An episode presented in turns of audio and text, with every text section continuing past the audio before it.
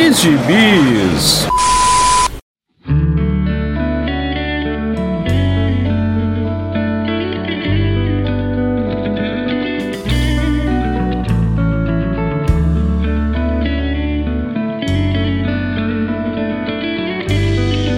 E aí, jagunçada, bem-vindos a mais uma edição do Pilha de Bis, o seu podcast semanal do site Arte Final.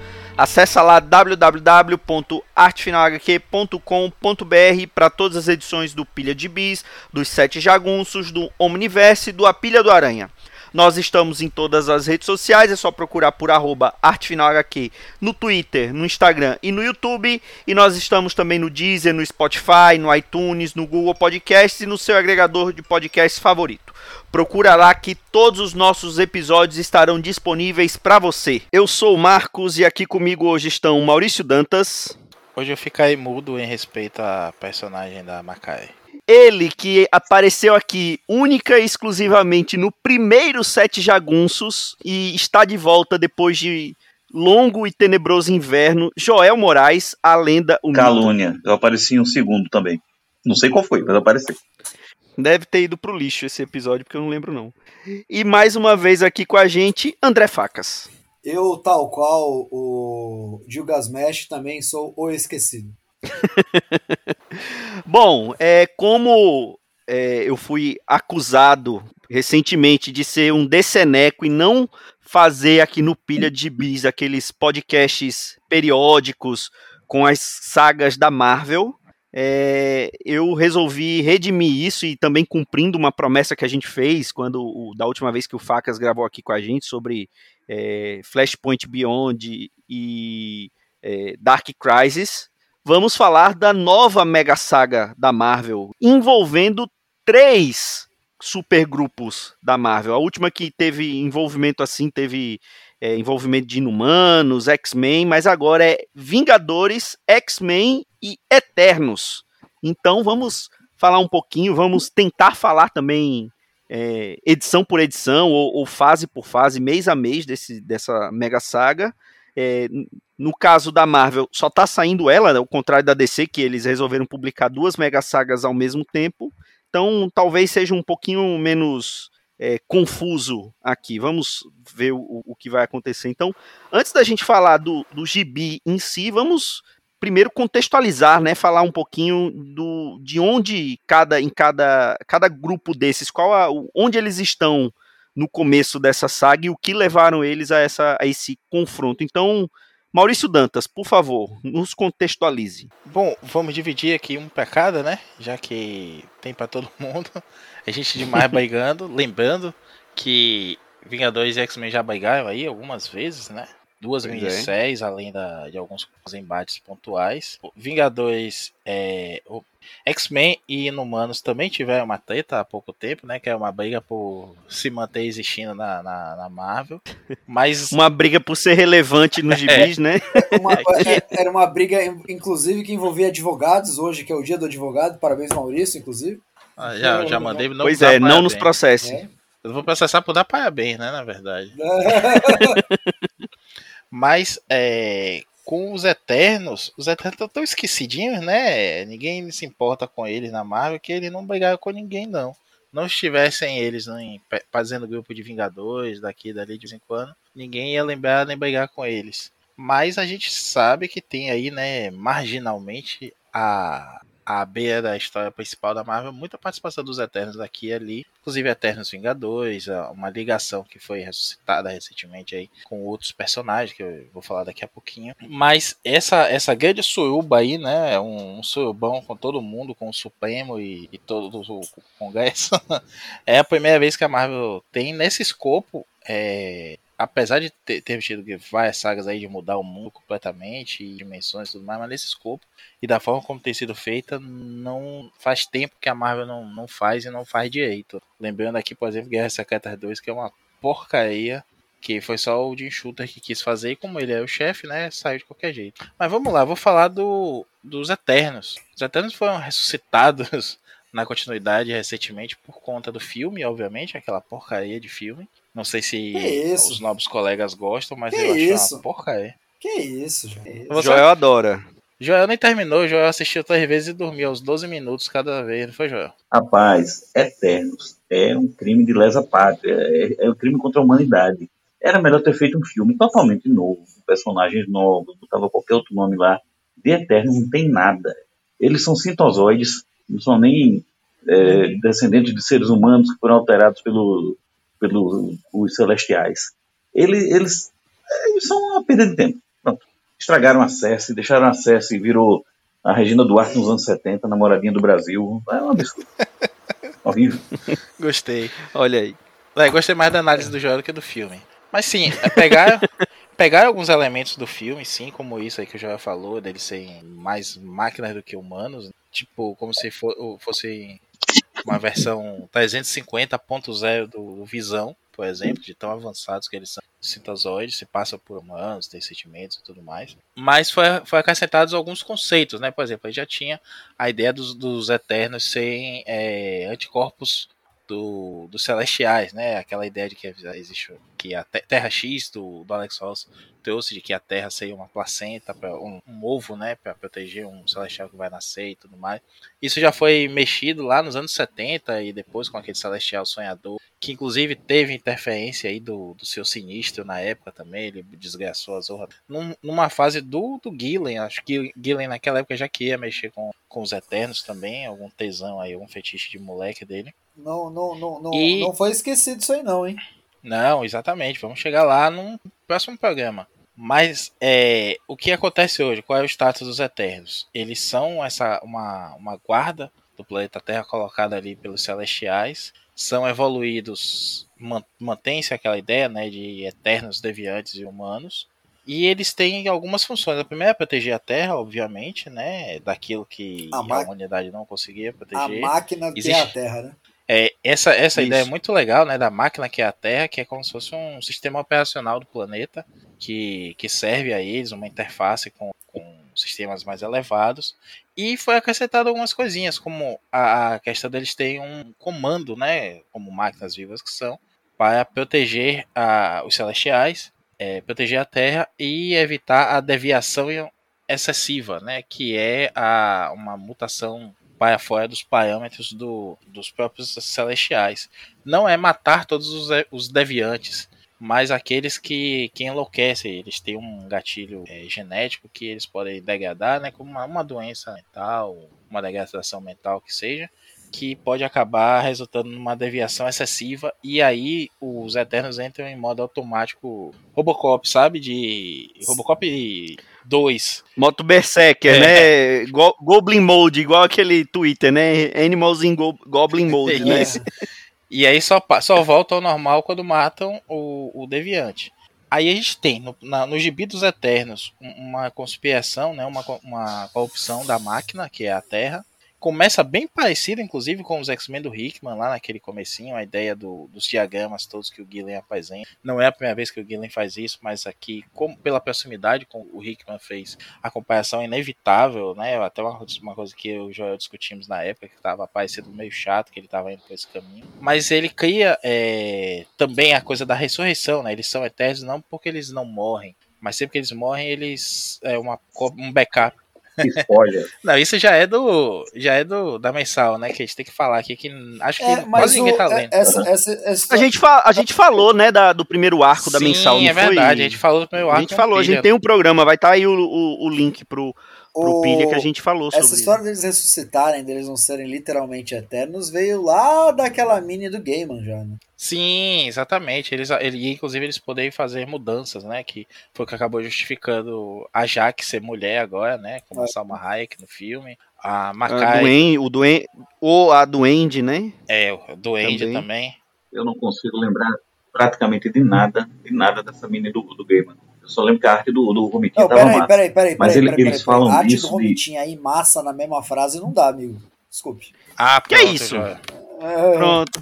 Heresia. Gente, a partir daqui a gente vai continuar sem o Facas, porque o Facas caiu é. aqui. É. Maurício, veja, Maurício, onde é que a gente, com quem a gente tá andando? Um hater do Romitinha e um hater do É, não, do eu já Seninha. falei, aqui é complicado. A, a, gente, a gente faz podcast contra tudo e contra todos, inclusive contra os colegas de podcast. Mas me diz uma coisa, eu não lembrava, eu não lembro bem da, da família, eu só li uma vez. Eu achei ela sofria, mas ele- eles tratam disso, ele- eles fazem algum retcon nisso deles é, ressuscitarem, né? Fala, salvo engano, tem alguém que morre na história e reaparece saindo de um Icaris. casulo desse. É o O próprio Icaris. Não é isso? É. Icaris. É, ele, ele morre e ele sai. é- parece um forninho, pra falar a verdade. É. É, é uma, uma versão. É uma versão É, é. cai- é, caipe- caipeira elétrica do, do casulo do Adam Warlock. Então foi, então foi descartado aquilo de, ainda que eles fossem desintegrados, as moléculas Isso. deles se reintegrarem, como na época do, do- dos Vingadores do, é, do mas Birney é o Billy. Birne também, né? Vai, vai. Olha aí, É, ó, agora pronto. Stack Hater do 2. Birne, pronto. Stack É. 2 aí. Bom, sigamos. A, a gente falou, a, a gente não lembro se foi um pro- se a gente falou no programa, a gente que a gente falou até pré-filme, se a gente chegou a falar nisso numa live, né? Na- ah, mas Maurício? teve um pilha assim, que a assim. gente comentou sobre isso, Teve, que teve. eu defendi. E salvo engano foi o Dãozinho que, que esnobou, como sempre, o bom gibi, mas, mas a não sabíamos naquela época o grande segredo que, que a máquina que é a Terra omitia, que é toda vez que um Eterno é ressuscitado por esse processo deles, um humano morre para que a energia vital dele seja transferida para o Eterno. Acontece que, por conta disso, algum, uma, uma facção ali se revolta, né? E, e tenta não se expor demais, demais aos perigos e tudo mais. O que, convenhamos, é foda, porque um, um Eterno é, sai na mão com um deus asgardiano, assim, numa boa e, e, e só cospe dois dedos. Então isso daí é um conceito do, de- Dessa, dessa, fase, fase, do do Gillen, Gillen. agora, Agora, exatamente. Nisso nunca foi, nunca tinha, tido, tinha sido tratado antes, não. O que é legal por um lado, e por outro lado, é, dissocia um pouco do que acontece com os X-Men, né? Inclusive a gente vai ver algumas consequências disso aí ao longo da minissérie.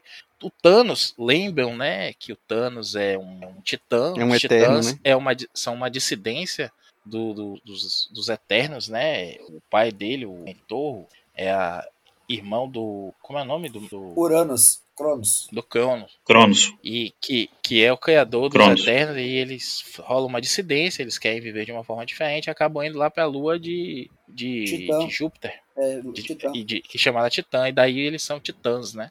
E por conta disso, eles é, se separam, tem uma, não, não obedece à, máquina que é a Terra, não tem esses, esses conceitos todos plasmados na, no DNA deles, por assim dizer, já que eles não são necessariamente humanos. Então, Thanos e o Eros, né, que aparece até na cena do filme dos Eternos, são parentes ali. Inclusive, essa é uma coisa que o Bernie lembrou na fase dele no- nos Vingadores, que a Cersei e o, e o Star Fox estão lá, que eles se chamam de primos várias vezes. E Mas seja justo, seja justo. O, o bom homem Roger Stern já tinha tratado Sim, disso um pouquinho antes, é acho que verdade. uns quatro E anos antes. Como o- sempre, como sempre Birne, Birne chupinhando o trabalho de trabalhadores vitais e lev- levando. Ah, é, pronto. Aquele ah, operário, pronto. aquele É. operário E foi, o Steven, e foi o Steven Gerhardt, né, que deu uma narrada boa aí e amarrou essa história da, do êxodo dos, dos titãs, do mais titanianos. Eu acho que foi, Foi o? Gerhardt. Eu pensei que tinha sido mais Grunwald. É, fiquei na dúvida agora se é um dos dois. pô. Quem começou com essa história toda foi o Starling, não foi? Ele começou, mas não era, não era exatamente do jeito que a gente vê hoje. A, a versão do Starling que foi ali na, naquela fase do Capitão Marvel, com a, a estreia do Thanos, ele fala de que, ele, ele conta essa origem, né? De que houve uma dissidência, mas eram os olimpianos. Ele falava como se fosse uma versão dos deuses do Olimpo. Aí depois é que isso foi retconeado, mas eu não sei se realmente se foi o Englehart ou se foi o, o Mark Grunwald que transformou isso na juntou tudo e, e ficou a história do- dos Eternos, Bom, uma Vamos dissidência. trazer essa informação certinha no próximo programa, eu prometo. Mas só pra gente amarrar aqui, já, já se alongando demais, né? O que, é que, o que é que você precisa saber? Há esse esquema todo dos Eternos não morrerem, há uma dissidência lá dentro. O Thanos toma o poder como o Eterno primordial, né? O Eternal Prime, por uma votação lá bem complicada, né? Sem urnas eletrônicas, diga-se. E, e ele vem, ele leva o poder lá e briga com essa dissidência, né? Que são os Eternos mais conhecidos pela gente. Macaia, Jaque, é, Icais, Duende, Cersei, é, Fastos, que tem um papel importante nisso, é ele que acaba sabotando a máquina porque ele quer acabar com essa ideia da ressurreição, que ele descobre o segredo, né, da, dos Eternos, dos humanos morrerem para os Eternos ressuscitarem. E o Thanos é vencido pelo próprio Druig, que é uma cobrinha, né? Uma serpente esperada só pra morder a, a mão que, que o alimenta, e ele assume o lugar como Eterno Prime. E ele decide, ao ver que os humanos estão saindo da Terra, conquistando. Os humanos não, né? Os descendentes dos Os humanos, mutantes. no caso, os mutantes, a mutandade, que já é um subproduto da humanidade, está é uma, uma deviação da humanidade, já está conquistando o sistema solar, encontrando parentes perdidos de Ayako tudo mais. Uma dúvida, ó, ó oráculo do Recife. Me tira uma dúvida. Como é que está o status hoje em dia da origem do GNX? É, veio de um Eterno, veio de Deviantes, como é que, o que é que tá valendo hoje na Marvel? Tá valendo, o que tá valendo hoje na Marvel é contado a partir de um quadrozinho lá do História do Universo Marvel, que o Mark Wade escreveu há pouco tempo, né? Que é justamente de um Eterno mesmo, que se mistura com a humanidade e vai procriando, procriando, e passando essa, essa semente mutacional, né, evolutiva, adiante. E o GNX advia daí. Então quer dizer que esse papo aí de que, que eles são descendentes de Deviantes é. Não, não é que eles é são descendentes de deviantes, eles são deviantes Por si só. deviações, né, da, da raça humana por si só e que por estarem violando esses é, os parâmetros de morar na Terra e receber a, a proteger a máquina ao, seu, ao jeito deles, eles estão cometendo deviação excessiva e que deve ser corrigida pelos Eternos. Mas na, na verdade, o, o, Uhum. o, o que dá o estalo maior no Druig é quando eles, de- eles descobrem que o- os mutantes Isso. se tornaram imortais, né? É que É por isso. E ele fica afirmando, né? Ele fica afirmando que eles. Ele, né? O Druig, ele fica afirmando. É, não sei se alguém levou ele a, a dizer isso, eu não entendi bem se foi a Moira ou se é uma jogada dele para convencer o, lá o, o Conselho dos Eternos, mas ele fica afirmando que eles possuem o GNX, na verdade, viria dos Deviantes. Que aí vai me levar a uma pergunta também, Maurício, você que está por dentro de tudo isso. Hoje, o que está valendo é que existem 100 Eternos e 100 Deviantes. É como o Gillen está apresentando tudo e apresentando que os, os Eternos não podem se reproduzir. Eles não, não têm como, eles não, não possuem o poder de, de, de, de gerar vida. Então são esses 100 o tempo todo e que eles não poderiam gerar. Inclusive isso gerou até um retcon nessa série agora desses esses titãs, né, os Eternos de titãs do, do Mentor. Eles teriam sido criados de outra forma, né? De uma forma de engenharia Isso, genética, é, algo assim. São é isso? experimentos diferentes do mentor que permitiram a procriação. E a procriação do Thanos feita de uma forma aí bem complicada, né? Com, com segredos e tudo mais. Que faz o Thanos ir atrás do, de um tio dele, né? Que é o Uranus, que é um eterno renegado, digamos assim, nível apocalíptico, né? Um eterno ômega, já que tem um mutante ômega, né? Ele seria um eterno ômega poderoso pra cacete, mal pra cacete e que tá preso no- na prisão eterna lá há, milhões de anos e que vai ter um papel importante na saga agora. Bom, é, temos aí o, o status dos, os status dos Eternos. Vamos agora para os Vingadores. Como estão os Vingadores, Joel Moraes? graças a Deus, estão melhores do que o que estava um ano e pouco. Jason Aaron assumiu a, a mensal dos Vingadores com toda aquela coisa, né? De, é o Aaron. Quando ele acerta, acerta muito. Mas o que o cara tem errado nos últimos anos também não é brincadeira, não. A mensal do Hulk dele foi um desastre. A escolinha do professor Carcaju dele agradou muita gente, mas era só um rué, rué, BR, BR. Tem muita coisa que ele fez que não, não foi à frente, não estava legal. Ele tem a favor dele a- o ciclo de histórias do Thor e da poderosa Thor, onde ele acertou muito, ele conquistou todos, né? poucas pessoas criticaram. Só que aí em Vingadores ele começou com a proposta de fazer diversão, quase como se fosse assim, eu compararia com o estilo do Jeff Loeb, quando estava no auge, no auge da ruindade. Tudo que ele fez no- nos primeiros, bom, 44, 43, 43 números da, da mensal dos Vingadores, na minha humilde opinião, foram desastrosos ele colocou muito conceito maluco do tipo, ó, vamos, vamos tacar aqui o, o dane-se. Saiu misturando, fazendo mashups, fazendo amálgama de personagens, é, pegando conceitos mais malucos possíveis. Eu acho que ele estava fazendo de boa, boa vontade, achando que estava fazendo algo divertido e criativo, mas não colava. Nas 40 primeiras edições dessa mensal do Vingadores, só, na minha opinião, só teve dois arcos bons. Foi um arco em que teve a, a origem da nova estigma, que é uma garotinha, que é uma bebê que já tornou-se uma garota mais velha que agora está praticamente uma, uma jovem de seus 18 anos. Esse arco foi legal, foi, um- foi divertido. Mas, fora esse, o único arco realmente bom, e que depois disso ele desencantou, foi o arco mais recente, que foi da Mulher Hulk Invernal, Mulher Hulk Vermelha. enfim, é a, a Jennifer Walters sendo capturada pelos russos, fizeram experimentos nela na Sala Vermelha, que é aquela área que já criou a Viúva Negra e outras, e aí ela se torna vermelha, loucona, e é usada como arma contra a Atlântida. Deixa que tudo é um plano dos próprios Vingadores, ela estava infiltrada e ela consegue suplantar a programação mental. O Aaron conseguiu. Ele só demorou um pouquinho, só 43 edições para ele chegar ah, lá. Eu, é só, eu, você só tem que ler eu já acho... quatro anos de gibi para poder. E eu agora, eu agora, correndo o risco de ser expulso do podcast, eu acho que você tá completamente errado. Ele começou bem pra cacete. Tipo, gibi divertido, rápido pra caramba. Não, eu vou chamar o Dão. Não, pode chamar o Dão, chamar pode o Dão. chamar quem você quiser. É, cara, é assim, fazia muito tempo que eu não li um gibi, tipo, tão despretensioso quanto os Vingadores de Jason Aaron. Porque assim, ele realmente colocou um monte de conceito. Ele, pô, ele já começou com os Vingadores de um milhão de anos atrás, né? É, e ele é, foi logo no comecinho. Logo no comecinho, época que é, ainda construiu, lia. construiu lá a nova base dos Vingadores lá dentro de um Celestial. É... Foi antes, viu? Os Vingadores é, de um é. milhão de anos atrás então, é no, mas... no especial do, le, do legado. É, então, mas, é, é, é, mas era, já, já era o Aaron já. É, sim, sim, e... começou antes da, da mensal, logo depois ele pega isso, a mensal. Isso, aí ele pega a mensal, ele vai desenvolvendo todos esses, esses conceitos, né? É, ele vai tratando de um a um. É, teve lá o, o né, a Era de Conchu, que eu acho, achei fantástico. A Era de Conchu. Ah, pelo amor de Deus. Gente, é. caiu de novo facas aqui, a gente vai continuar sem ele. Não, cara, é, é divertido. é, é, ah, rapaz, ah, ei, ah, só me explica uma coisa. Você que gostou, ah. então. Tenta me explicar, porque eu, não, eu, talvez eu não tenha entendido. Como é que se deu aquilo dele conseguir atrair luas de outros sistemas solares, agregar luas ao cara, redor é, da ele, Terra? Ele, ele, ele, é um, ele é um é deus lunar, né, cara? Cê, assim, cara, você ah, já tá lendo um gibi. Cê, é, isso era de prata, é, isso era de prata do, do, do, do pior nível possível. Não, e olha que agora é de prata. Mas o divertido adoro. é justamente que não tem noção, cara. Esse que é o, ah, mas... o conceito é justamente esse, cara.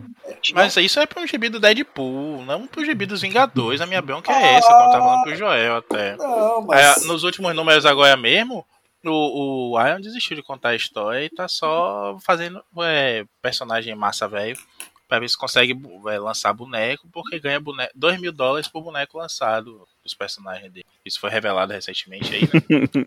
2 mil dólares. Ou seja, a, cu a Não, culpa é sério? é sua, Maurício. É, pois a culpa é sempre do capitalismo. Mas, assim, levando, levando em consideração que, cara, hoje os grandes autores, muito dificilmente eles vão escrever suas melhores histórias no, em personagens, é, em, em outros personagens que não são deles, tá? É, eles não vão gastar as melhores histórias deles. Mas isso é isso até isso até pauta para um, um, outro podcast. Mas é. é Olha aí, você acaba, de, é. você acaba de me dar razão. Não, ele realmente questão, não é as melhores é ideias essa, dele. A questão é que ele, ele, não vai contar histórias profundas como vocês querem ver, tá? Mas também é. não precisa ser otária desse jeito, calma, né? Calma, calma. Tem todo um espectro aí no meio. Calma, é, calma, Maurício. Tá, calma, Maurício. Calma, calma, Maurício. Da edição 44 ou 45 para cá, ele não está contando nada profundo e nem existencial. Não. Tá muito divertido, é muita ação. Não, mas pelo menos o, tá, gibi, o arco coeso. dos vampiros é muito legal, da Mulher Hulk Vermelha também. Olha aí, você já Tem tá... umas coisas massa velho que são muito boas, tipo o, Pô, o torneio, bichinho o, coisa. O torneio o bichinho da... coisa. O torneio não, isso é babaca é demais. O torneio da Fênix isso é babaca, é babaca demais. É legal. Torneio, é legal. torneio da Fênix, a, a, a, na verdade, assim, o que tem sido feito com a Fênix de Vingadores vs X-Men pra cá é vergonhoso. É vergonhoso. O próprio Iron até faz uma coisa. A história é bem contada, mas quando você para pra pensar naquela história, daquela ligação lá da, dos deuses de Shah, Shah e Kitty, né? Que são deuses ridículos. Com a. Que eu não sei como é que eles fugiram do Gore, né? Porque acho que eles se esconderam debaixo da cama. Então ridículos que são. Mas o que isso é, tem sido feito com a Fênix desde então é, é, é, péssimo, inclusive na mão do Iron. O Iron que fez aquela Wolverine e Homem-Aranha, né, lindamente desenhada pelo Adam Kubert, com uma ideia muito boa lá da pistola Fênix e tudo mais. Aquilo é legal, ali é o momento certo para alopar, uma história ao longo do espaço-tempo com dois personagens bacanas que estão há milhares de anos ali ricocheteando no, na linha temporal, aí dá para você dar uma alopeira dessa. E aí ele levou a sério, fez coisas boas. Mas na, na mensal dos Vingadores, bicho, não é nem uma mini, não é nem uma coisa, uma coisa paralela, uma segunda mensal. É a mensal carro-chefe da Marvel, bicho. Aí, pelo amor de Deus, realmente é, é, é muita falta de editor. É justamente, justa, justamente a linha é tá editorial boa foi agora. essa, cara. e Ah, aí, não, tem, não tem linha. Não a, tem a- linha. a questão, a questão é que eu só falo pra vocês, cara. Infelizmente é isso aí. Eu tô feliz, vocês estão tristes, então não é problema meu, sabe? Então, Não. então assim, é, é- Mas o pior é que o Joel disse que tava bom, só que você só tem que aturar 44 edições pra poder É, começar a é, gostar, no, é, no é, caso dele. Ou é. seja, mostra que ele é uma pessoa bem resiliente. é, insistente, né? Resiliente, Resiliente, é resiliente. verdade. E o Dão É. me condenando porque eu falei que o, quarte- o quarteto do slot demorava 22 edições pra ficar bom. Cara, o slot, o slot não erra. Eu também acho, eu também acho. Ó, ó, v- vamos voltar, vamos voltar pra, Slot pra o Gibi. A gente já tá com, com meia hora aqui e a gente não chegou ainda. Vamos lá. Não, mas o, o- eu acho que o, o- bacana dos Vingadores é que é o seguinte, eles estão com, com uma versão, com uma equipe versão, acho que talvez a- uma das versões mais poderosas, né? Se você pegar o, o, o nível de, de, de- Parece. É, me lembra uma versão, lógico, mais, muito mais jocosa da, da liga do, do Morrison, cara. Agora é com a entrada do Falcão Noturno, então, né? Sim. E agora tem Noturno. um Batman na, na liga. deles. Mas, mas já tinha o Batman, né? O Batman só era o Pantera Negra. É, mas o Pantera tá em Taítas Wakandanas.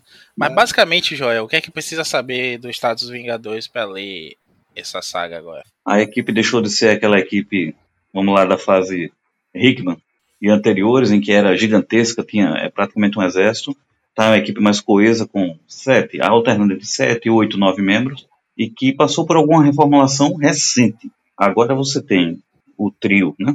O, a Trindade, você tem Capitão, Thor e Homem de Ferro, tem a Carol Danvers, Capitão Marvel, o Pantera fica aí divindo, e você tem recém-chegados que são assim totalmente inesperados, né? O Falcão da Noite, como você falou, tem também que está desde o começo o Blade, né? O Caçador de Vampiros.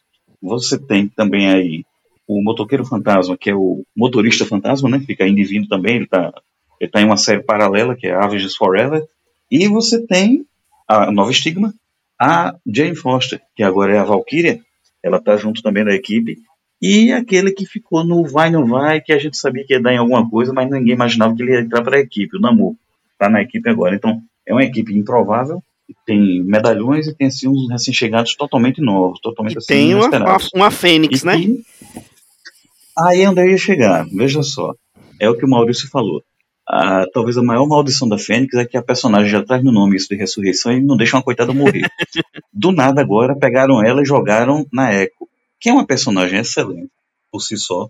É uma personagem que foi criada ali no finalzinho dos anos 90, se não me engano, começo dos anos 2000, que é uma personagem ótima, excelente, mas que tirando assim um- uma forçada monstruosa para ligar ela com a, a lenda dos povos indígenas, né, originários lá da, da América do Norte, né, do Thunderbird, o pássaro do trovão. Fora isso, não tem como correlacionar ela com a Fênix. Tá rolando, né? Tem toda aquela história de é mãe do Thor, não é, fica indo e vindo tal. Mas é aquela coisa, você tem uma equipe, como vocês falaram aí, é, uma equipe que é bem icônica, você tem uma Fênix na equipe, tem um Estigma, Um Batman. tem a Trindade, você tem personagens, isso, é um Batman, né?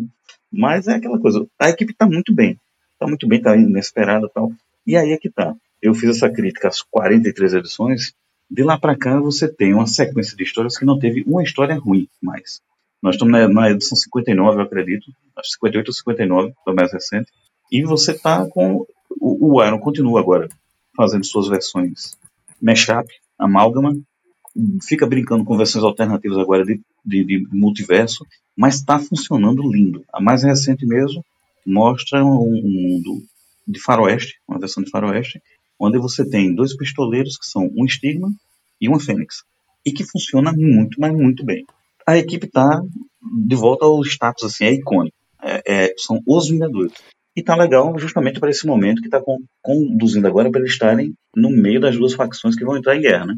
Que são Eternos e X-Men. E, e morando dentro de um celestial, né? A carcaça de um celestial, que é aquele lá do primeiro arco. Que inclusive foi invadido recentemente. O que é só deixar eu falar disso para lembrar disso. Foi invadidos pelo, pelos Eternos. Porque a Jaque e a Makai estão atrás de um novo deus, né? Já há algum tempo. Porque elas, elas acreditam que os celestiais abandonaram os Eternos a sua sorte, então estão meio que numa busca espiritual ali por, por sentido de existência.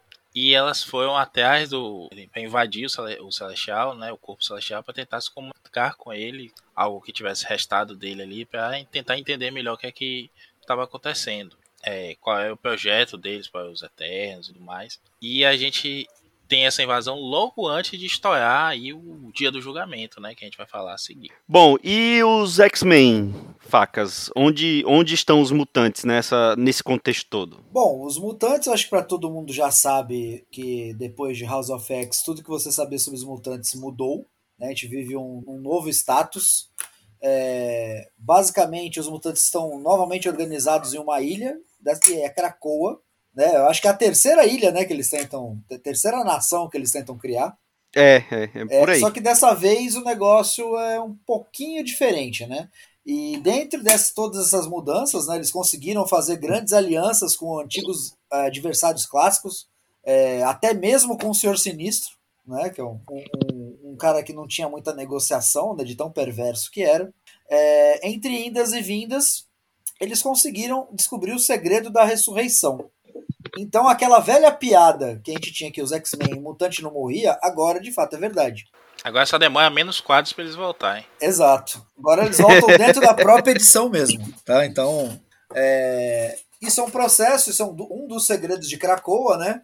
É, Krakoa se ergue como um grande poder mundial, né? Os mutantes deixam de ser uma minoria marginalizada, começa a ter é, ressuscitar todos alguns mutantes mortos que estavam com os backups no cérebro. Depois do primeiro é, Hellfire Gala, que aliás eu achei esse conceito maravilhoso, todo ano tem um baile de gala em Krakoa, onde eles, eles recebem pessoas do universo Marvel para, para festejar, né? E para anunciar. Para se exibir, para se, se exibir. Para se exibir e para anunciar a escalação dos X-Men que são eleitos por voto popular. Né? Sim. É, isso, isso eu achei bem legal. E, obviamente, como toda boa festa na ficção, tem que, ter, tem que acontecer alguma coisa, né? No primeiro Hellfire, no Hellfire Gala, os mutantes colonizaram Marte com, a, com o reino de Araco. Terraformaram e colonizaram, né? É, Isso. Uma demonstração a, de poder absurda. Durante a festa, inclusive. É, e ainda voltaram de lá é. para terminar, fazer o after party. Exato, exatamente. Tá certo. Tá certo que durante o After Party o Onslaught voltou e mataram a feiticeira escarlate, né? Mas tudo bem. Sempre tem, aqui, detalhes, sempre, detalhes. sempre tem quem bebe demais faz merda. Exato. sempre tem um penetra. Exato, mas essa morte da feiticeira escarlate é... foi bem legal, porque foi uma história que começou como um julgamento do Magneto, mas na verdade era a grande redenção da feiticeira escarlate perante o povo mutante e permitiu que eles pudessem ressuscitar mutantes de qualquer momento do tempo passado sem necessariamente eles terem um backup no cérebro. É um céu mutante agora. Exato, então isso a sala de espera. A sala de espera. então você tem, você eles conseguiram trazer até mesmo o pássaro trovejante o original, né? Tipo, sim, o, o John Proudstar. O, jo, o John Proudstar, é. né? Do lá do, do dos novos X-Men, do Giant Size X-Men. Exato, né? exato. Então assim, é, agora os mutantes literalmente eles têm todo o. Eles têm uma baita tecnologia é, feita por Krakoa, eles têm todos o. basicamente todos os vilões deles aliados entre eles. Obviamente, eles ainda encontram ameaças.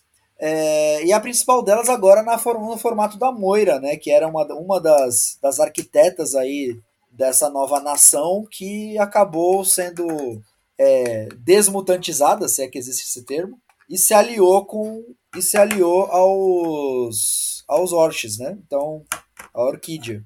Não sei como traduzir aqui porque estou lendo em inglês. Orquídea, orquídea, orquídea, mesmo. mesmo. Orquis, Orquis. virou orquídea. E, e aí eles estão e aí e aí você tem tipo é, recentemente para finalizar esse segredo da ressurreição foi está solta, né? Foi revelado graças à morte do Ciclope, sempre fazendo bosta. Né? Então, estamos aí agora com o mundo sabendo que os mutantes podem ressuscitar. Aliás, com um vazamento com uma, uma tema bem legal. Eu não, não tô dando muito pelo, pelos X-Men do, do Duggan. Acho que ele tá fazendo muito no modo automático. O que não é diferente do que o Hickman tava fazendo na mensal, sejamos sinceros. Mas ele tá, tá construindo devagarzinho uma história ali, né? Nesse primeiro ano aí foi basicamente para levar tudo a bom, temos uma equipe de X-Men, acho que nem precisava, mas temos uma equipe de X-Men. Eles estão fazendo a frente aí, né? Estavam quase sendo adorados como heróis em vários momentos ali, quando essa história da, da ressurreição mutante história. E é o Ben Urich, aquele mesmo que descobriu a identidade do, do Demolidor, que Finalmente enfim. um jornalista que sabe investigar, né? Não, só quem é, sabe na Marvel é, é ele, inclusive, é. né? Sabe Aliás, mais do que a Shield, inclusive. Não, inclusive, não só, não só da Marvel, né? Como de qualquer, qualquer quadrinho de super-herói. Eu acho que é o único jornalista que realmente é bom, né? É, e não, e não, e não ter o Superman pra salvar o rabo toda hora, né? Exato. problema. Exato. Enfim, é, e dois Superman agora, né? Porque tem o marido e o filho. É basicamente isso. Mas é, eu achei essa uma, uma, uma, integração bem bacana e tudo mais. E a bomba explode praticamente na manhã do, da, do dia do Gala, né? Do, do Hellfire Gala. E aí tem uma edição que é bem voltada a isso também. A Moia, a, a Emma, a puta da vida, alguns segredos são revelados ali, trocados, né? O Scott acaba descobrindo no, no baile agora a história toda da Moia, a traição e tudo mais, que é segredo do conselho, né? Uhum. Conselho silencioso, não sei como é que ficou aqui, Marcos. Conselho silencioso. Conselho silencioso mesmo. E aí parece que vai ter várias ramificações agora, tá num momento bem interessante, né? Assim, tá voltando a interessar, principalmente com os dois títulos que estão agora, que é o Immortal X-Men, do, do Gillen, mesmo escritor aí de, de Eternos, né, que tá como arquiteto dessa saga, e o X-Men Red, que é a história que está se passando em Ayako, o novo planeta vermelho, né? Red daí não tem a ver com o Tom Taylor, que é o que está acontecendo lá em Ayako e como isso está interferindo tanto na mutandade quanto agora nesse, nesse novo gibi, ou nessa nova saga aí, com Sword também, né? Sword também do Ewing, X-Men Red e Sword são do Ewing, recém-saído de Immortal Hulk. E ele tá construindo essa parte espacial da Marvel há um bom tempo já muito bem. Inclusive os Guardiões dele eu, eu gostei bastante, do segundo momento, principalmente. Bom, e aí a gente chega basicamente nas primeiras edições da saga em si, né? Que primeiro saiu uma história ali em, no Free Comic Book Day, né? depois teve uma prévia ali em véspera de julgamento e depois dia de julgamento, né? É, inclusive, quando eu, eu, li essas edições, é, ela já começa falando que o, o Senhor Sinistro foi sequestrado, mas ninguém sabe, não, não foi mostrado, né? Foi meio off-panel, né, Maurício? Não, apareceu na Immortal X-Men número 4, que é a edição imediatamente até eu aí na, na cronologia, ao dia de julgamento mesmo que é o dia em si que o Duig bate o martelo e cria o plano para atacar, que é a cor, a gente vai falar, né? Mas... Pois é, e ele acha que.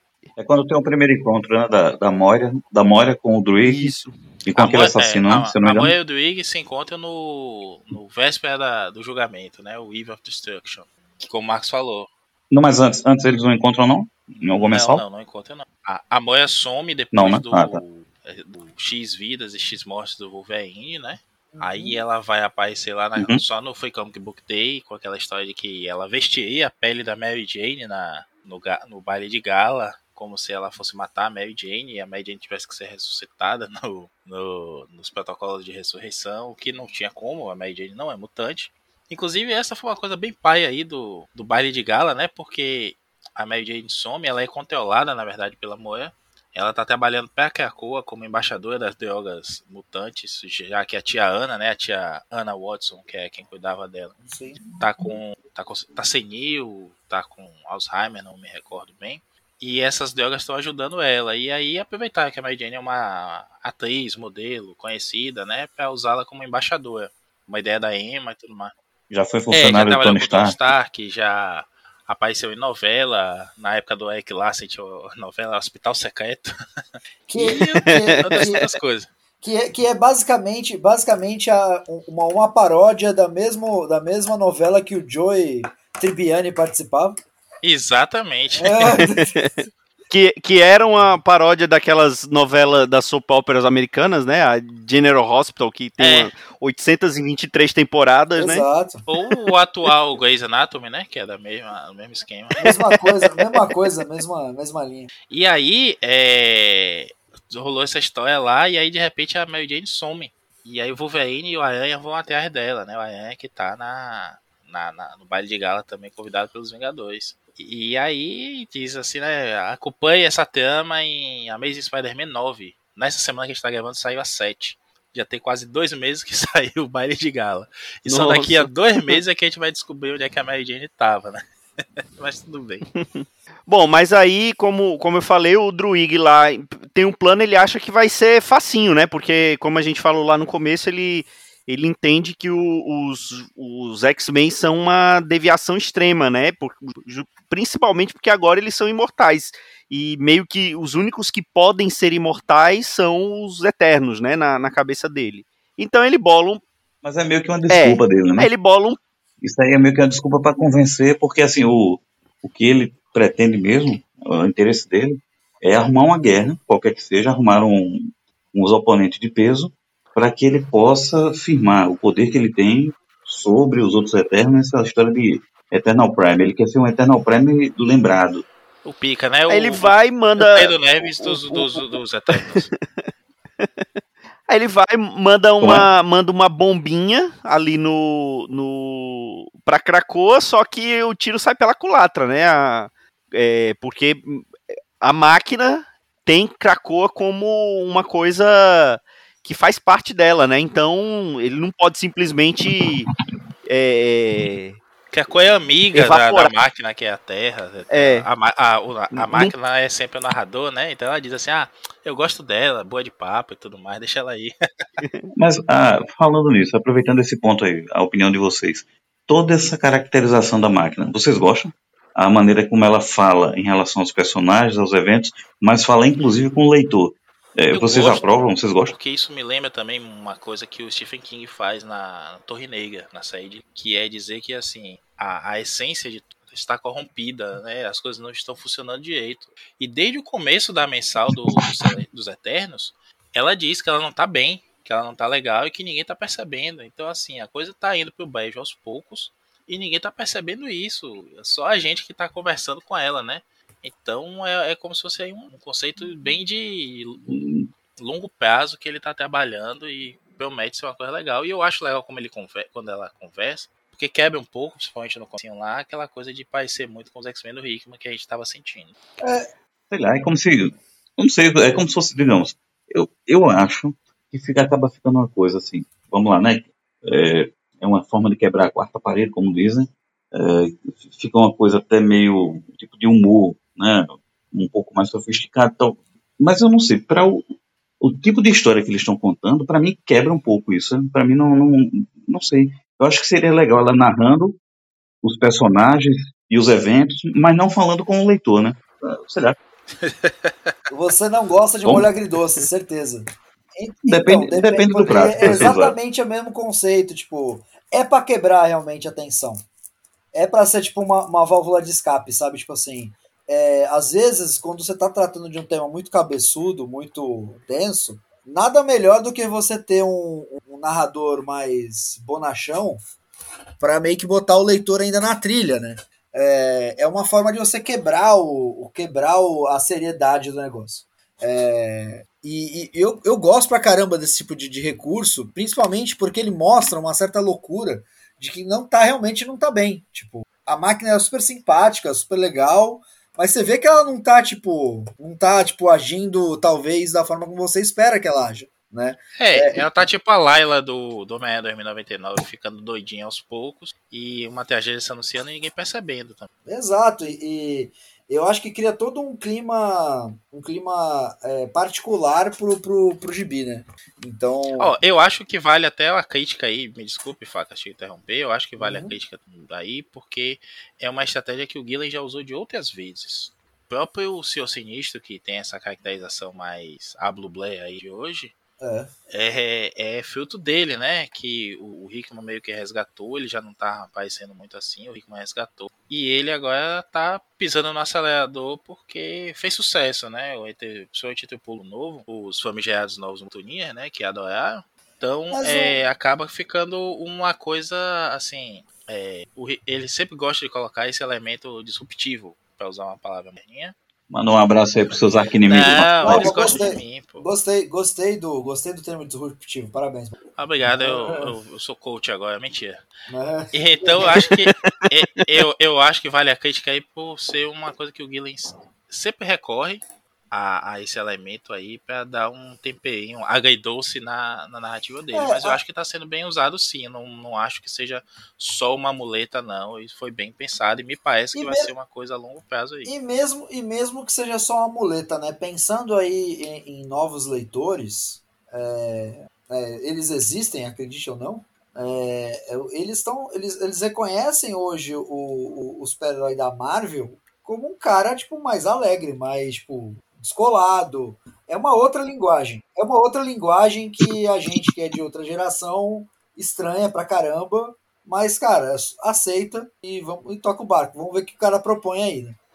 Bom, e aí os Vingadores acabam se envolvendo na trama porque eles percebem que tem alguma coisa ali é, acontecendo, né? Então eles vão lá é, meio que eles meio que sequestram a Cersei para poder tentar descobrir o que está acontecendo. Ela fala, ó, eu não tô sabendo de nada. O- o- os Eternos não são um grupo igual os Vingadores, eles são uma raça, eles são uma comunidade. Então eu não, é, eu não respondo por todos, né? E aí é quando fala, ó, tá tendo uma guerra, tá se anunciando. É quando ela percebe que, que tá tendo isso, né? Que vai ter uma guerra.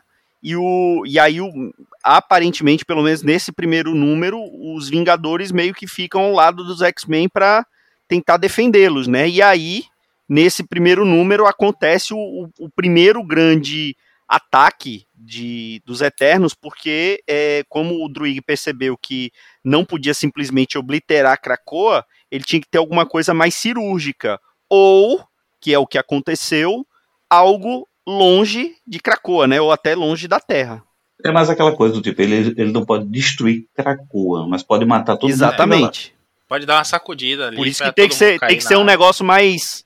Por isso que tem que ser um negócio mais cirúrgico, né? Então ele vai lá, tem um ataque, mas é um ataque meio que só pra. É, é, um ataque cirúrgico e só pra, pra distrair quando o verdadeiro ataque, né? O verdadeiro. é, é, a destruição que eles querem aplicar mesmo é em Araco, né?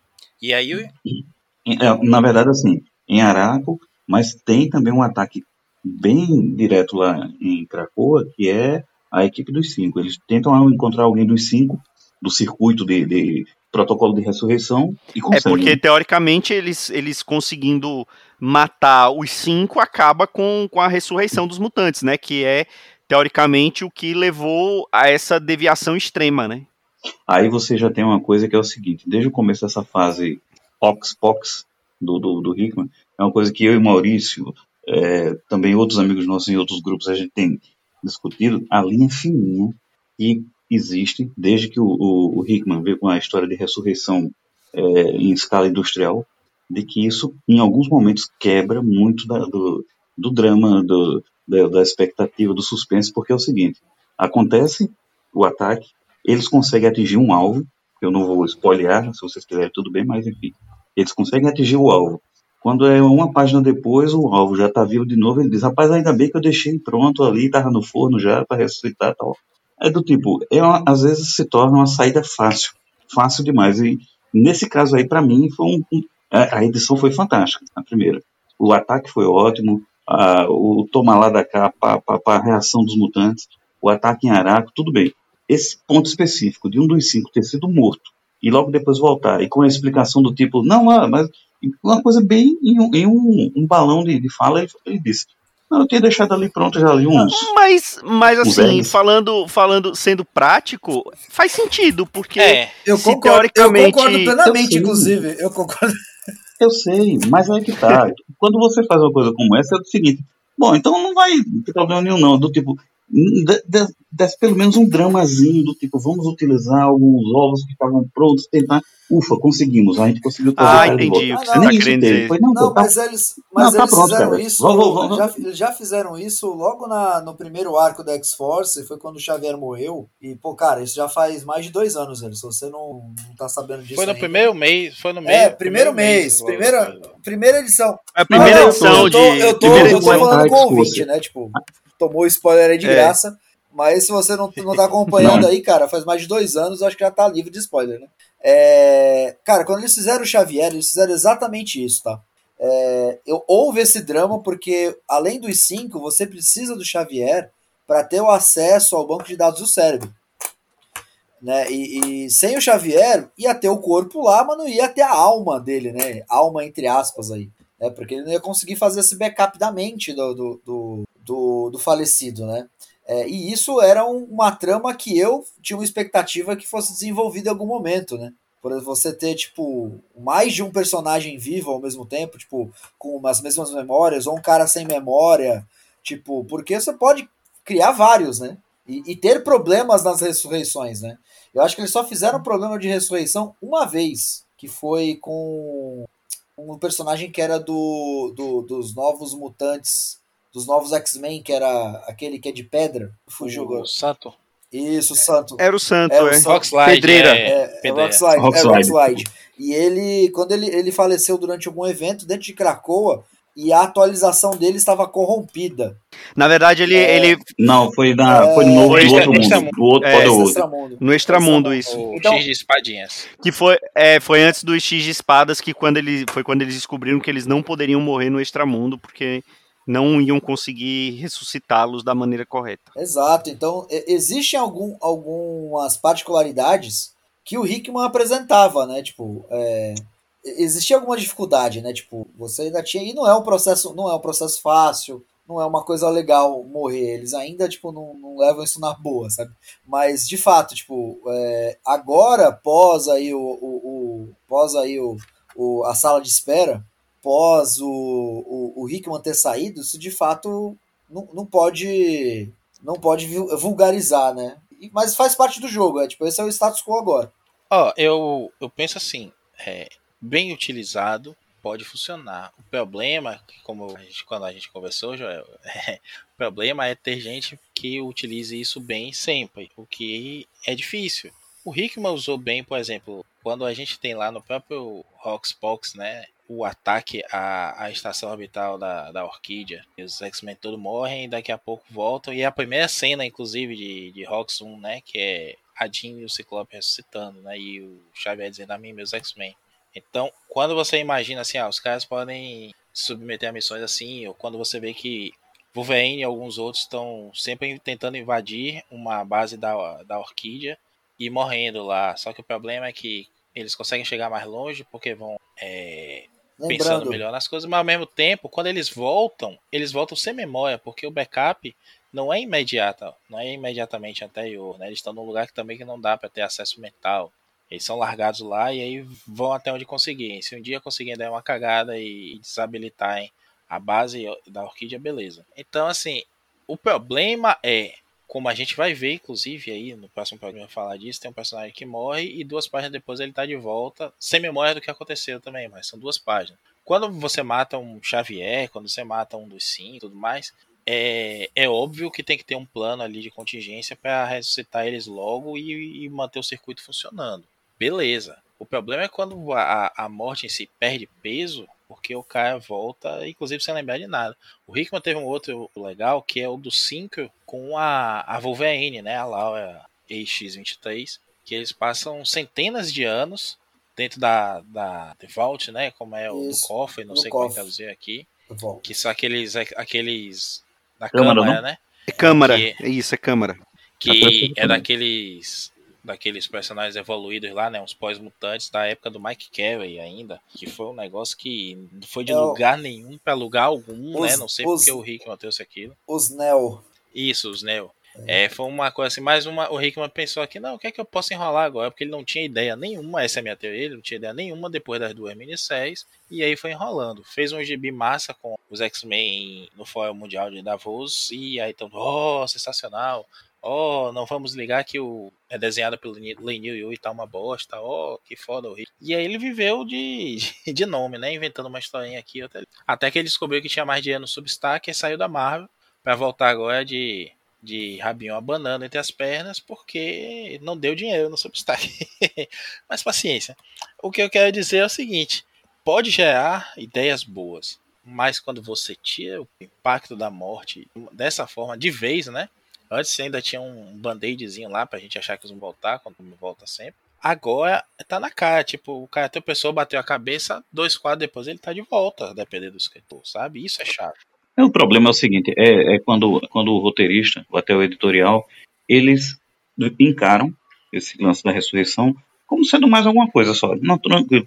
Você não conseguiria imaginar, por exemplo, um, um, roteirista que é inteligente e que não tem preguiça, tipo Peter David. Imagina o Peter David brincando com esse conceito de ressurreição. Ele ia pintar misérias, ele ia, ele ia fazer coisas inesperadas, ele ia fazer coisas assim que, que o leitor mesmo ia ficar Sim. surpreso. Só que tem muito. Exatamente. Muito ele você vai tem, pegar o quê? Não, você... é, entendeu? É, é, não é, o fato não é a ressurreição, é, ah, mas virar aí, uma coisa assim é, banal. É, vai banal. acontecer com, com isso o que acontece com todos os bons conceitos com roteiristas ruins, né? Roteirista ruim, ele é ruim, né? Então ele não vai conseguir usar uma boa ideia porque ele é ruim, ele é fraco, né? Ele é limitado. Então, é. então não é o problema da ideia em si, é o problema tipo que o cara é ruim, sabe? Tipo. Não, mas o Joel foi no ponto aí, não é só o escritor que é ruim, é o editorial que é ruim. É. Porque o título do X Factor da, da Leia Williams, que tava legal, acho que você tava gostando também, não foi, João? Ah, bom. Era bom, era bom. É, é, foi um dos eu também, foi lamentável. Cortaram o gibi porque entenderam que o arco que seria julgamento e Magneto é, seria melhor sair como uma minissérie para capitalizar a história. Não tem julgamento, mal tem Magneto na história. A, é, encerraram é as temas, encerrar as temas todas que estavam divertidas em X Factor de uma forma corrida, mudaram arte e texto da última edição, uhum. sem a Léa Williams e o, e o desenhista, né, o Balsador. David Baldeon. Ah, o Baldeon, né? Era, era, é o, era o Baldeon, né? Acho que é o, é, é o Baldeon mesmo, isso mesmo. O Balsador tava na, no outro título. Sem eles saber, eles descobriram isso assim quando receberam o gibi físico, né? Então, assim, fizeram essa cagada, aí você, é um gibi que podia investigar isso, né? Ó, ressuscitamos a Sirin, mas tem uma outra cópia dela aí que foi dada como morta, mas não estava morta. Então, temos que fazer protocolos para ver, confirmar a morte mesmo, para evitar isso. essas coisas. Né? O Novos Mutantes estava discutindo também, apesar de eu não ser fã da, da, da Vitayala, acho o texto dela muito truncado muitas vezes, mas teve, levantou uma ideia legal de que mutantes, clones, podem ser ressuscitados, tipo a, a Gabi, né, que é a, a Honey Badger, né? A é, mudou batedora. agora, agora é Scout. Agora é ela é Scout, né? É bate, batedora. Batedora, batedora. Afinal de contas, ela é uma clone da clone ou ela é uma clone 2.0? É, é o clone da clone, que é o. que é a, a Laura, né? É, é. Todas aquelas ah, outras irmãs que apareceram lá na New Wolverine eram da, da clones da Laura mesmo sempre com algum problema, né? Diferente. Uhum. O caso da, da Gabi, ela não sente dor, e tem aquela toda. E aí se discute isso, né? Mas eles são pessoas diferentes agora. Então por que não tratá-los também mutantes diferentes? Eu, eu, eu, eu, eu, particularmente, eu, gosto, eu oh. gosto muito desse tipo, de, desse tipo de trama, tá? Tipo, que envolve muito é, mais o lado, é. lado ético, né? É, eu acho Você muito pega, legal. Você pega o status E, e, faz um 360, né? Ao invés de só andar para frente com Exato. eventos bombásticos, você começa a mostrar em volta o que é que tá acontecendo ali. É porque... Outro gibi que tava fazendo isso bem. Oh, uma coisa, deixa, deixa eu só, só falar antes de você passar para outro gibi. Uma das coisas que me incomoda mais nessa história de ressurreição. E, e assim, eu tô, eu tô acompanhando os gibis dos X-Men conforme tá saindo aqui no Brasil, tá? Eu tô acompanhando pela Panini. Meus então, assim, é, o que acontece? Uma coisa que eu não consigo entender por tudo que eu já li de X-Men são aqueles rituais de sacrifício. Eu não consigo entender aquilo. Eu ah, não. não. não... É... Aquilo, ali, aquilo ali, eu vou dizer uma coisa a você, é o, é o Cradle, né? É o Cradle, acho que é Cradle. Cradle, é, é, Cradle, é aquela Cradle, coisa que eles usam para poder. É, é, aquele, é uma, uma arena, que, uma que quem perdeu os poderes pode usar para morrer então, mas é, espetacularizado para ser ressuscitado. Se tem uma coisa que não tem, não tem como conciliar, realmente é assim, é, é você dizer assim, tudo bem, agora é aceitar porque está sendo publicado tal e nem contestar, porque não tem como conciliar com nada, de nada, nem na história dos X-Men, nem com o que eles representam mesmo hoje, nem com nada, você não tem. É, é, literalmente o seguinte, é você dizer o seguinte, olha, eles estão agora numa nova sociedade onde eles podem é, vencer a morte. Então, quem não quiser continuar a existência sem poderes, é, pode ir para o processo de ressurreição, mas vamos primeiro sair na faca, na porrada e vamos se matar Inclusive, meu amigo, eu, eu queria que você me matasse, você que é, É, grande não, amiga. eu, não, tipo, eu nem digo, a eu nem digo a questão assim de você querer se matar entre aspas pra voltar com poderes, porque poderia ter isso, porque aí seria uma discussão da nova cultura mutante. Mas o que, o que me incomoda Sim, é, mas poderia é- ser uma. é a como é que chama? espetacularização da coisa. É, o, é, o- é sacrifício, eu acho. Justamente. É É, é, é um. Poderia ser simplesmente o seguinte: eles poderiam simplesmente fazer um. um, um, um É, mas, eutanásia, a, mas a questão, a questão não é nem essa, cara. A questão. É, Existem, existem duas coisas que eu acho, eu acho que são bem interessantes nesse processo, tá? Primeiro, é, o Conselho Silencioso é um grupo de pessoas diferentes que está governando Cracoa. Tá? É, se vocês fizerem a conta, a maioria deles são vilões, considerados vilões, né? No outro status quo, né? Tipo, é, puta, era o Apocalipse, era o Magneto, era o, o Exodus, é, o Sebastian Shaw, é, pô, a Emma também não é uma pessoa exatamente lá muito cristã, né? Tipo, você tem uma série de outras. Seu Seu sinistro. sinistro, quer dizer, a mística, né? Agora, agora você tem a Sina, agora você tem. Ou seja, né? O Gorgon estava sendo cotado, quer dizer, então existe, existe uma. A, a moralidade mudou. Ponto. Existem votações e nem sempre os mocinhos ganham as votações. Tá? É, essa foi uma votação que na época o Apocalipse ganhou. E existe dentro da, da- de diversas sociedades humanas diversos rituais é, de renascimentos simbólicos. Tem aí em, né, em diversas culturas, cultura celta, cultura nativa americana, cultura aqui dos povos primordiais do Brasil, quer dizer, só que são renascimentos simbólicos. O Hickman levantou isso à 11 primeira potência, né? Tipo, ele vai fazer um ritual simbólico de renascimento, é, uma purificação, vamos dizer assim, né?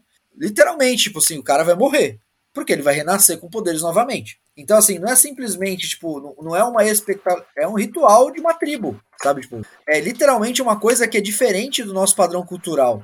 E a- É, e- esse é o ponto.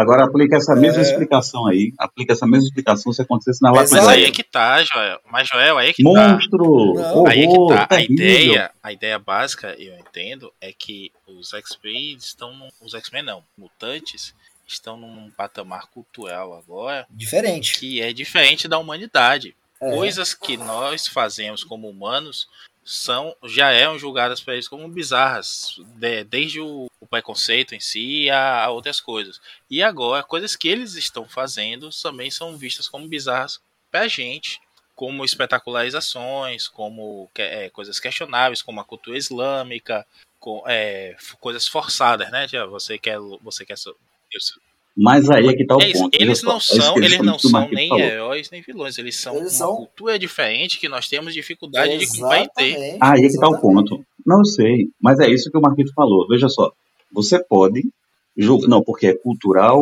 ou porque é, eles estão acima do bem ou do mal ou porque a moralidade mudou.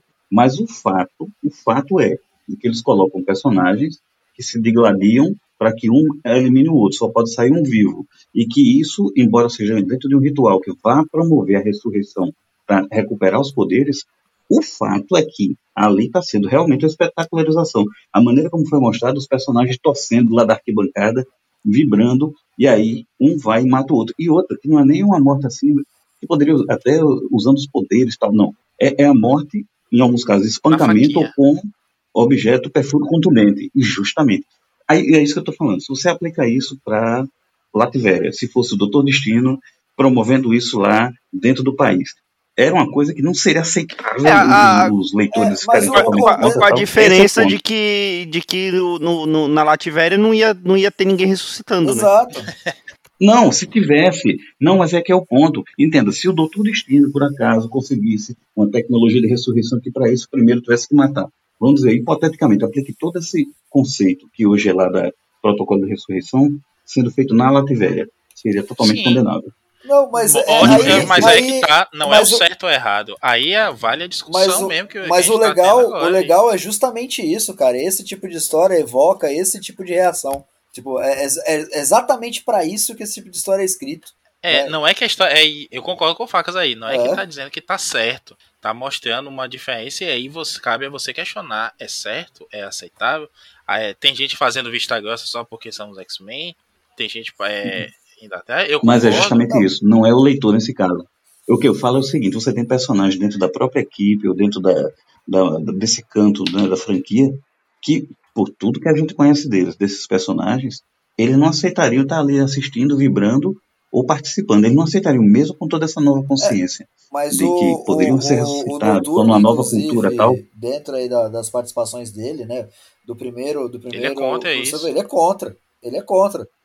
Não, não, ele fica. não, Mas, mas ah, o, o contra dele, para o que a gente conhece do noturno, ele só fica dando, cara, será que isso daí, olha, mas olha, tal. É- é- ele fica num contra quase assim, neutro. Ah, Eu não sei. Ele não se opõe. esse é o- É, mas é, ele também opõe, não tem muito o que eu fazer, né? Eu, eu, eu, eu falo, eu entendo os argumentos do, do Facas e do Maurício, mas assim, me incomoda pelo que eu li de X-Men. Eu- E eu, entendo essa história de que é toda uma cultura diferente, que, que é, eles estão à parte, né? Então não é algo amoral pra eles ou imoral, porque na verdade é uma coisa nova. Eu. Eu, eu entendo isso, mas como leitor me incomoda. Ah, mas, eu- Mas é, eu mas acho é que pra vale incomodar, é para incomodar, gente. É, é justamente isso, é tipo, é para gerar essa discussão, é pra Isso. você ver que tipo é, é, é, uma, é um ponto quando você escreve um negócio desse, é um ponto pra mostrar, cara, sabe aquilo aqui não é mais aquilo, mudou, sabe tipo assim. E é pra você se sentir incômodo mesmo. Estranho seria se fosse tipo normal, natural. Eu também li aquilo e falei, cara, desnecessário, sabe? Mas você vê que, tipo assim, aí você vai, tipo, você lembra, pô, do- dos rituais, você pega o. Cara, o- o- não é o, o primeiro, o primeiro Crucible não é o, simplesmente qualquer outro mutante. Caralho, você vai sair na faca com o Apocalipse, cara. Não, e Entendeu? assim, é, Porra, bicho! se- seria chato se eles criassem uma sociedade perfeita do nada também. exato, Tipo assim, exato. Ou aprendemos sofrendo com os humanos e agora vamos ser sensacionais. É, é, Não é. O que eu Eles gosto são dessa, humanos também. É no eu- final das contas, os X-Men São são, humanos também. O que eu E gosto outra, dessa me- fase é, é justamente me dá uma certa angústia, de forma geral, dos caminhos que eles estão feitos, porque os mutantes eles deixam de ser simplesmente os heróis que estão fugindo. Eles falam, meu irmão, eu sou o deus desse planeta aqui agora, irmão. Nem morreu, eu morro mais. Outra, uma É. coisa assim, É o que fala, é o que o Magneto fala Logo lá no na- nas minisséries, né? É. Exato. É, fala muito e faz porra nenhuma, né? Caga tudo pra caralho. Bom, Mas assim, é, só- bora. só uma coisa antes da gente terminar, pra fechar essa discussão também, Marcos. né, Me permita duas coisas que eu vou também voltar já ao assunto, na segunda. Mas a primeira, existem outras coisas também questionáveis, como por exemplo, eles têm o mandamento do fazer mais mutantes. E como é que estão fazendo esses mais mutantes? Amor livre. Todo mundo transa com todo mundo, engravida e entrega naquele berçário, né? Sim. Imagine que vai ter uma, aí uma geração de mutantes, bebês, pequenos e tudo mais, que não sabem nem quem são seus pais. Como isso vai afetar essa, essa, essa raça? Vai perder uma identidade, vai criar uma nova identidade e tudo mais. Isso também é questionável do ponto de vista humano, né? Tá- é uma fazenda de crianças, no final das contas. Que é, é, é mais uma coisa. E que não faz muito sentido, não faz muito sentido com todo o esforço de. A gente tem é, 16 milhões de, de, de mutantes que foram mortos em, em Genosha e que a gente vai ter que correr. Em, olha, vai ser uns 200, 300 anos para recuperar todo mundo. Ué, então já está fazendo bebê? Exato. Então é, fica até uma coisa do tipo: peraí, é Não para não fazer vai- bebê não ou é para recuperar pra todo o- mundo. É pra finados? fazer os dois, cara. Mas eles, eles já, Né. mas eles já terraformaram Marte pensando nisso também. Bom, Enfim, é, enfim, agora eu é- acho que meio que se perde, só pra fechar isso, isso acaba meio se perdendo porque o Hickman tinha a ideia de, de mostrar o futuro da, da geração Tinha ideia porra mutante, Ele só, ele só fez aquilo, ali, aqueles flash, flash forward ali. ele, ele teve, ele, Em algum lugar, Mauro ele teve Lovitch 20 chora até edições uma e não, não fez caceta nenhuma. Porque ele- ele- a ideia dele era ficar muito tempo e aí ele viu que ele ia ganhar dinheiro, tentar ganhar dinheiro no Substack, ele tá fazendo exatamente a mesma coisa lá e não vai ter dinheiro, não vai virar. Ah, Deixem, o- deixem o homem trabalhar. É, É, essa, esse é o. é, só, quer dizer isso, essa coisa da religião, do- dos filhos e tudo mais, estava também sendo desenvolvido em outro título, que é o Way of X, Muito legal, que virou pessoal. também um retorno do, do, do, do massacre, né? E, e o Gibi afundou e viu agora Legion of X também, que tá muito legal, recomendo. Que tá tendo essas discussões 360 graus, como eu falei aí, né? De, ah, os caras estão se matando só pra, pela, pelo tesão de morrer e ressuscitar depois, porque estão em missão, aí eles provocam a, a, a própria morte, né? Alguns mutantes mais nova Pixie e tudo mais, e no Sim, sim, sim. Isso foi quem? O Way of X. X. preocupado com isso de um ponto de vista espiritual, moral, também. Pronto, aí, pronto. Olha só. Aí você tem, vamos lá. Eles Isso. apresentam a coisa como ela é. uma, uma coisa meio nihilista, um, um, tipo de suicídio maluco confiando porque vai ressuscitar. Está sendo mostrado como é. E tem o personagem mostrar, que está se contrapondo. Como, como é isso que eu falo. Esse, mais. Justo. Esse outro maluco, esse outro maluco, conceito maluco de um, uma arena de mata-mata, é isso que eu digo. Ela está sendo apresentada como uma coisa, ó, é da cultura deles, tá massa. Quando eu digo assim, o básico da moralidade da coisa deveria ser questionado do tipo. Eu imaginei que seria o seguinte: não é nem ter apresentado a ideia, ter colocado lá nas páginas. Tinha colocado e isso já geraria uma repercussão imediata com, digamos, meio que facções dentro, ficando contra ou querendo não contra, mas ajustar. Não, peraí, não pode ser assim, vamos fazer uma eutanásia. Mas nem isso foi. Não, isso aí acabou. Aí tá lá o Xavier e os outros, tudo olhando, vai, mata esse, filho Sim, da puta. Isso, eu só quero corrigir também. Um, a gente já tá, tá indo pro final. É, bora, aí, né, porque a gente já tá meia hora falando de X-Men e, e, a gente tem que finalizar. Já tá é. chegando num evento de 2023. É, a gente tem que, tem que finalizar as primeiras edições. Bora eu, lá. Eu, e olha que a gente nem falou ainda nos X-Men do Claremont. Meu Deus do céu, vou, vou parar a gravação agora. Chega. É, eu só quero corrigir a informação que eu dei antes, Joel. Eu até mandei os links aí no nosso chat interno.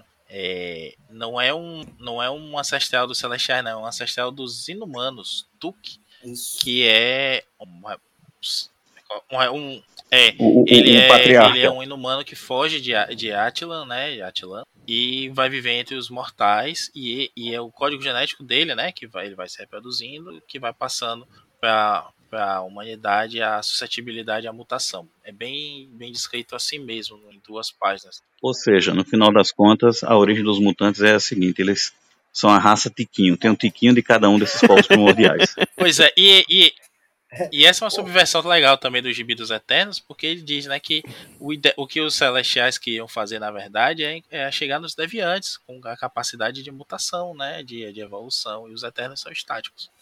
Bom, então vamos lá. É, chegou, chegamos no, no final da revista. A, a treta vai comer. A, a Jaque, a Macari é, falam com o Tony Stark que eles têm que construir um deus, né? Então, aí, como vamos construir um deus? Ah, como, aí vai e mostra a Montanha dos Vingadores, que é o, o Celestial, né? Onde, onde o, os Vingadores montaram lá a base deles. E mostram é, é. o Senhor Sinistro, que já tem experiência em mexer com, com tecnologia celestial, né? Desde o Celestial Sonhador. E pedem a ajuda do Tony Stark também. Como se fosse dar muito certo, né? Você tem um. Você tem o Tony Stark. Só, só faltou o Reed Richards é, aí, né? Tony Stark, o Senhor Sinistro, a Salma Hayek e a Muda de Pantanal para fazer um, um Você fique quieta, Muda, fique quieta. É. A muda cai. A muda cai. O, o... Mas é, é, isso, você mencionou o Reed Richards. É... é engraçado você ver um evento desse tamanho e o quarteto não tá junto. É porque o quarteto tá no ah, espaço mas isso aí na, é... na Reckoning War, War, né? War. Que é a, o, a saída do, do slot do título. Que é um gibi bem legal. Não, Vou mas, falar mas... dele num, num pilha futuro. Mas aí vocês também, parece que vocês começaram a ler gibi ontem, né? Porque falar assim, ah, aconteceu uma coisa, onde é que tava fulano? Porra! Ah, não, mas eu já quero, eu já quero. O roteirista não quis ele ali, ó. Eu já quero, eu já quero um mega crossover, bicho. Porra. Mas essa é minha briga, É ano que vem, ano que vem. É. Eu tava brigando com o nosso amigo Leandro Laurentino no Twitter esses dias, justamente por isso. Ah, não, você já tava certo, assim, ah, me explicar. Os Vingadores não fizeram nada quando Genosha foi destruída. Porra, Morrison com os X-Men a parte do universo Marvel todo quer que apareça os X-Men lá e dizer: não, isso não tá certo, não, vamos lá agora. Não, não teve editor que deixasse isso acontecer, porra. Bom, para finalizar, é, o que, que vocês acham que, que vai acontecer assim? É, vai mudar. O, o que, que vai mudar no status dos grupos? Porque é, eu, eu, a última mega saga, assim, juntando os grupos, eu não li aquele X-Men versus Inumanos anos tal. Eu só li o é, AVX, né? O Vingadores vs X-Men, e o meio que os, os X-Men foram os vilões, entre aspas, os cinco, né? Foram. É, o, o, o é. grupo da Fênix lá foram os vilões da história, entre aspas. É, vocês acham que eles vão nessa toada de, de transformar mesmo os Eternos nos vilões e, e aí os, os X-Men se defendendo e os Vingadores no meio da treta? Ou, ou não? Vai, vai para alguma coisa Acho diferente que disso? O que, que você acha? Acho que não, porque dessa vez é bem escrito. AVX, que podia ser chamado de, de AVC, né? Porque aquele gibi é uma porcaria, modo Loeb total. E a gente tá falando de Hickman, de Bendis, de Matt Fraction, né? E mais alguém lá. Jason Aaron. Jason Aaron, bom, escritores na crista da onda fazendo um negócio assim deplorável. Tem um comecinho que é muito bom, promissor. Eu lembro de ler os dois, três primeiros números assim, ficar empolgado, mas depois é só ladeira, bora. Hoje, Eu não gostou, não. da VX, Você não gostou? de jeito nenhum, aquilo é uma farofa gigantesca. Começa muito bem e degringola rapidamente. Eu achei uma bobagem Ah, você, divertida. você tá Cara- muito cheio de bobagem divertida. Cara, mas a, a- a- a- é- é engraçado porque é o mesmo tipo de bobagem divertida que a gente vê nos Vingadores do Aaron, cara. Pronto, tá aí. Eu é, tava, é. como você vendo, como eu sou coerente, né? Aliás, todos aqui nesse programa estão sendo coerentes nesse ponto. É, não, mas, Mas, eu, assim- eu, eu, eu, eu, eu acho- acho legal, eu acho uma história bacana. Concordo com o que o Maurício falou, tipo, os, os X-Men são vilanizados, mas de fato o AVX ficaria bem melhor se fosse enredo de um jogo de luta. É, tanto que tem o, o título que é só de, de versos, né? É, Não só tá aí, porrada. paralelo que é só versos. Só um, porrada. um mutante contra um, um vingador. E assim, vingador. eu acho que não, não, não vai ter uma vilanização de nenhum dos lados, Max, porque até os, os Eternos, né, que são quem provocaram o ataque e tudo mais, eles estão divididos. Há uma, um grupo ali que tá, Sim. que tá na Lemúria agora, que tá, é contra essa guerra. Tem a Makai e a Jaque que estão tentando parar a guerra, criando esse deus, né, que vai dizer que é para a putaria e vamos, vamos viver em paz. Que a gente sabe que isso não tem como dar certo, como eu já falei. E eu acho que vai haver aí uma, uma, uma tentativa de, de tornar os Eternos mais relevantes, assim, mais vistos pelo próprio universo Marvel, né? Não por- pelo próprio universo Marvel. E com, eu espero que consequências mais legais. A gente já viu que nesse aí, o, nesse dia do julgamento 1, né, já tem o, o sendo solto, sem piadas com Ioranos, por favor, a gente deixa pra o, o, o Druig soltou o tio dele, né, o Enos, no, em Ayako, e ele em uma hora destrói praticamente tudo. A gente tem ali um, um vislumbre disso que vai ser detalhado a seguir. e Ainda aí, bem, né? isso muda completamente o que a gente estava vendo em X-Men Red, por exemplo, no eixo de poder que a gente estava vendo em outros plots também. O Legend of X tinha um, um Ayaki, né, que é como chamam os habitantes de Ayako. Tinha um Ayaki que estava interferindo na, na história com o Noturno, com Legião e tudo mais, e ele pare- aparentemente vai ser uma vítima de anos também. Os Ayaki não são partidários da ideia de ressurreição, porque eles acham que devem valorizar apenas a única vida que tem e não temer a morte e tudo mais. Então, como isso vai ficar, né? Esse eixo de poder, aquele deus pescador, né? O rei pescador, o Fisher King lá, que é uma metáfora bacana, já que o William tá trabalhando, e o do Magneto parece que vai entrar na história a seguir, enfim. Eu acho que pode dar uma sacudida legal. Eu fico feliz que esteja em mãos competentes, com o Gillen ou o William, principalmente, que são os dois estão aí, os principais. E com poucos tains até, né? Ainda bem, a- os tains são nas, nas mensagens dos, dos personagens envolvidos. Eu queria pedir a você, Maurício, que falasse um pouco sobre a sua personagem A, preferida. Ma- a Makai, que não fala nada? Não, não, do, do, do Zarak. Aquela cujo grande poder Ah, é, mudar de eu- lado pra vencer. Porra, usar isso de novo já, né? Já é o nome. Já é o nome Essa Cocô desgraça. Isca a, a, a É um- imbatível, né? É imbatível. É, só- é é cada nome cocô. É cada nome cocô. O poder É. dela é ser traíra. E aí é X9 e rapariga de cego. Rapariga isso. de cego. Que isso? De cego. Arrombada dos cavalos. Eu Arrombada amo. dos cavalos, como de Eu- emoção. Eu, eu, eu amo o Nordeste, cara. Os melhores termos, cara. Rapaz, melhor do que xingar em nordestês é xingar em alemão só. Fora isso, Não. é. Não, ah, não, Isso é não, não, verdade. não. Não, qualquer coisa em alemão parece que você tá Não, o- xingando. O, o nordestino, ele de fato tem os melhores termos, mas o, o cara pistola, o cara legalmente nervoso, o carioca ganha. Eu acho que a única coisa que o carioca é melhor que todo mundo é quando o carioca fica pistola mesmo e aí ele quer xingar todo mundo. É, É toda uma performance, né? É exato, você sente o ódio, aquele crescente, né, do, do, do carioca pistolando. É porque o carioca, ele, ele de boa, ele já, de cada 10 palavras que fala, 11 é palavrão, imagine puto da vida. Exato. É, o carioca é um baiano que não Bom. relaxa. Basicamente. Essa discussão sobre AXA vai descambar para Nordeste Axé. versus Sudeste. Vamos. Axé, Axé, axé. mas essa- né, o né, nome- é o- axé. Ó, então, vamos parar, porque já tá com uma hora e meia. Quem vai editar esta merda sou eu. e é, é pra agora. Vamos, Aí, vamos encerrar. reclamando de linha editorial, tá aí a linha editorial do Pilha. O- o Aqui editor é linha, edito- linha, edi- linha editorial, é aqui é, não é igual a dos X-Men nem do Jason Aaron que deixa o negócio correr, não, rapaz. Aqui o negócio é mão É, É do ratinho, né? Acabou essa merda. Mas já, Bom, vamos, vamos lá, voltaremos para falar da- do, do segundo mês, né? Como estamos fazendo com, com- novamente, como estamos fazendo com as sagas da DC, voltaremos para falar do segundo mês dessa nova saga da Marvel. Você estará aqui de volta, Maurício Dantas? Eu sim, eu estou gostando muito, estou empolgado, estou muito feliz de gravar com o amigo Joel, com quem já dividi um quarto de motel. Ou de hotel. De Ô, hotel. louco! É que, Olha, é que tinha uma meia-luz, uma sanca, assim, aí. eu- Eu não Tá queria, vendo? não, mas aconteceu. Revelações aqui hoje. tá vendo? Joel, não demore seis anos para voltar. olha só, eu só não sei se vai render outros programas sobre essa saga, porque ela é curta, só tem 32 Meu capítulos. Deus do céu. Se contar todos os tains, 162. Não, não, é sério, é sério. Com os Tains são 32 capítulos. Tains e one- one-shots e eh, tudo. Cara, são É, eu 32 falei que capítulos. tava É em luta, loucura. mas em outubro só tem Taim, bicho. Tem Taim até do Star Fox. Vai ter um AMC, Punho Meu de Ferro. É. Bom, é a- o, o, o dever chama. Você vai, vai vir em facas. Eu, eu, tal qual Isca, sou imbatível e virei novamente. virei novamente. Bom, então é isso. Se você, se você chegou até aqui, você vai acompanhar as próximas edições com a gente. E até a próxima semana com mais um Pilha de Bis. Um grande abraço e tchau.